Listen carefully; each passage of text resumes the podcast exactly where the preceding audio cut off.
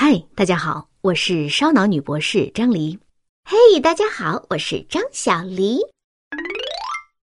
我们介绍过西班牙斗牛场上德尔加多教授的实验，那是脑机接口早期的基础性研究，已经包含了脑机接口的元素。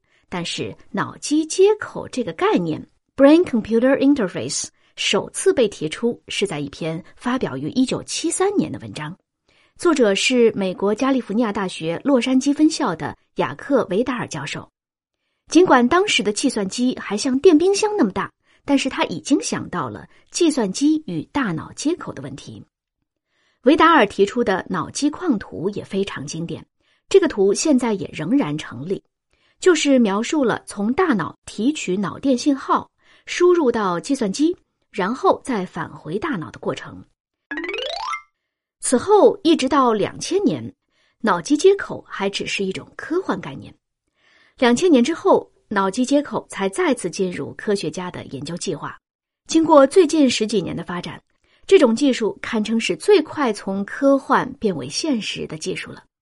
今天我们来介绍一下十几年前的脑机接口研究，其中有一位先行者米格尔·尼科莱利斯，看看他的研究是怎样一步步推进的。尼科莱利斯是谁呢？不知道大家还有没有印象？在二零一四年巴西世界杯，一位残疾人朱利亚诺穿着机械外骨骼为这届世界杯开球，就是以尼科莱利斯为首的来自二十五个国家、五大洲的一百五十六个人用十八个月完成的项目。在当年啊，感觉还是很高大上的科技。尼克莱利斯出生于一九六一年，现为美国杜克大学神经生物学系教授。早在二零零三年，尼克莱利斯在一只名叫 Aurora 的猴子身上做了一项实验。先是让 Aurora 对着电脑玩游戏，TED 上能看到尼克莱利斯的演讲和当时实验的视频。这个游戏呢本身很简单，有点像是前些年大家玩的切西瓜游戏。电脑屏幕上有一个小圆点的光标。猴子用操作杆就能移动这个光标，另外，屏幕上还会随机的在不同的位置出现一个直径几厘米的白色圆形，每次只出现在一个位置，并且持续几秒钟。猴子 Aurora 要控制光标切过这个圆形啊，就像切西瓜那样，每次切成功了就能获得一滴橙汁的奖励。啊，这也太抠了！玩顺了之后，他能获得三百五十毫升的橙汁，因为正确率能够达到百分之九十七。嗯，这还差不多。可是这个游戏很简单啊，猴子玩熟悉了，哪怕是条件反射也能做呀。游戏真正的难度在于，在刚才的准备阶段结束之后，Aurora 要通过脑机接口用意念来控制机械臂。让机械臂再来玩这个游戏，这有点难哦。那这和我们之前说过的脑机接口有什么区别呢？斗牛场上的实验是在二十世纪六十年代，对吧？当时的信息主要是从机器啊，也就是遥控器到脑的输入。脑机接口呢，如果从信息发送的方向来分，可以分为读取与写入这两种。我们平时玩电脑啊，不觉得它们有太大的区别。打字的时候，好像读取和写入基本上是同时的。可是，在脑机接口上，它们还真的不太一样。也是哦，脑电波，嗯，刚开始怎么听都像是科幻。那这次猴子的实验就是从脑输出到机器喽？是的，这叫做读取式脑机接口。理论上说，写入式脑机接口通常使用微电流刺激将信号输入神经组织。这一技术有的已经成功应用于医疗领域，比如大家比较熟悉的人工耳蜗，就是刺激听觉神经，使失聪者恢复听觉。还有我们之前介绍过的 DBS 深部脑刺激，可以缓解帕金森症和特发性震颤等运动失调病症。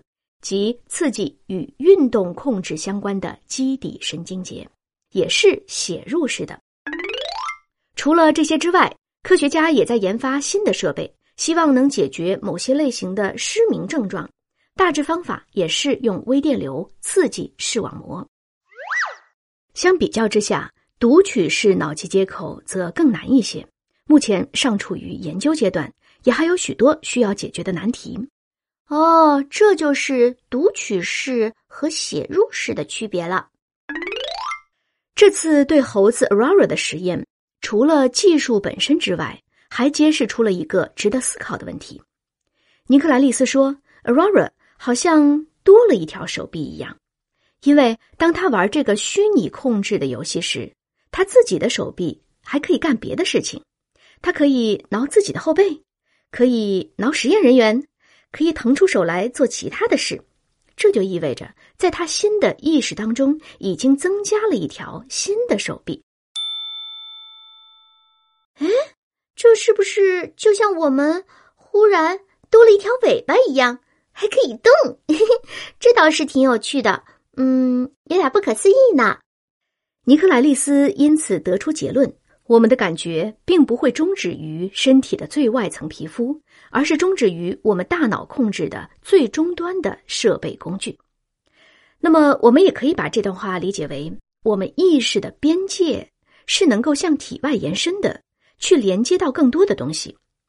如果大家对高维看世界之前的哲学部分还有印象，我们已经多次提到过边界了。嗯，这个。我得再想一想，尼克莱利斯还做了其他什么研究吗？到了二零零八年，他又发表了一项研究，就是让猴子通过脑电波远程控制了另一台机器人。远程控制有多远呢？猴子是在美国东海岸杜克大学，也就是尼克莱利斯工作的地方。他在一台跑步机上走路。同时，尼克莱利斯的合作者是在日本东京的 ATR 实验室，那里有一台人形的机器人。当猴子迈开腿走路时，机器人也会同步的走。这两个地方真是够远的，得有上万公里了吧？在东京的机器人实时监控画面被远程发回杜克大学，猴子通过视频可以看到机器人双腿的运动。并通过意念来控制机器人。他如果成功控制机器人行走，就能获得奖励。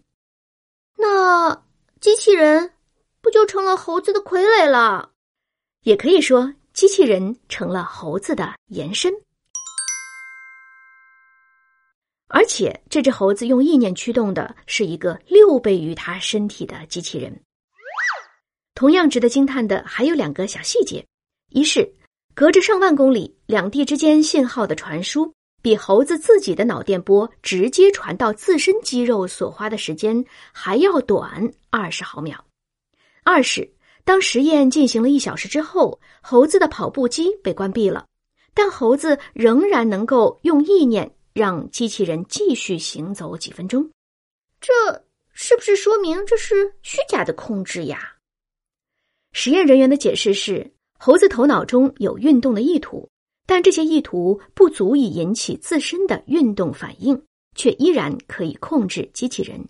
可能有点像想象自己要眨眼睛，但又没有真的眨眼睛那样吧。后来，尼克莱利斯还做了进一步的研究，也就是从脑到脑的信号传输。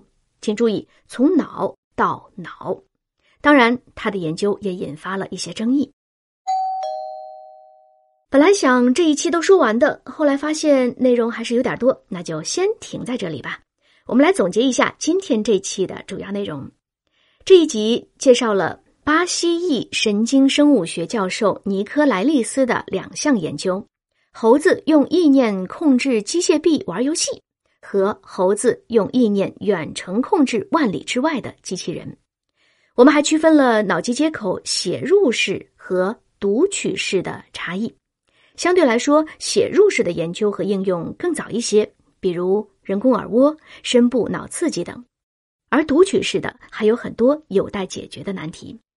我们下一期继续说。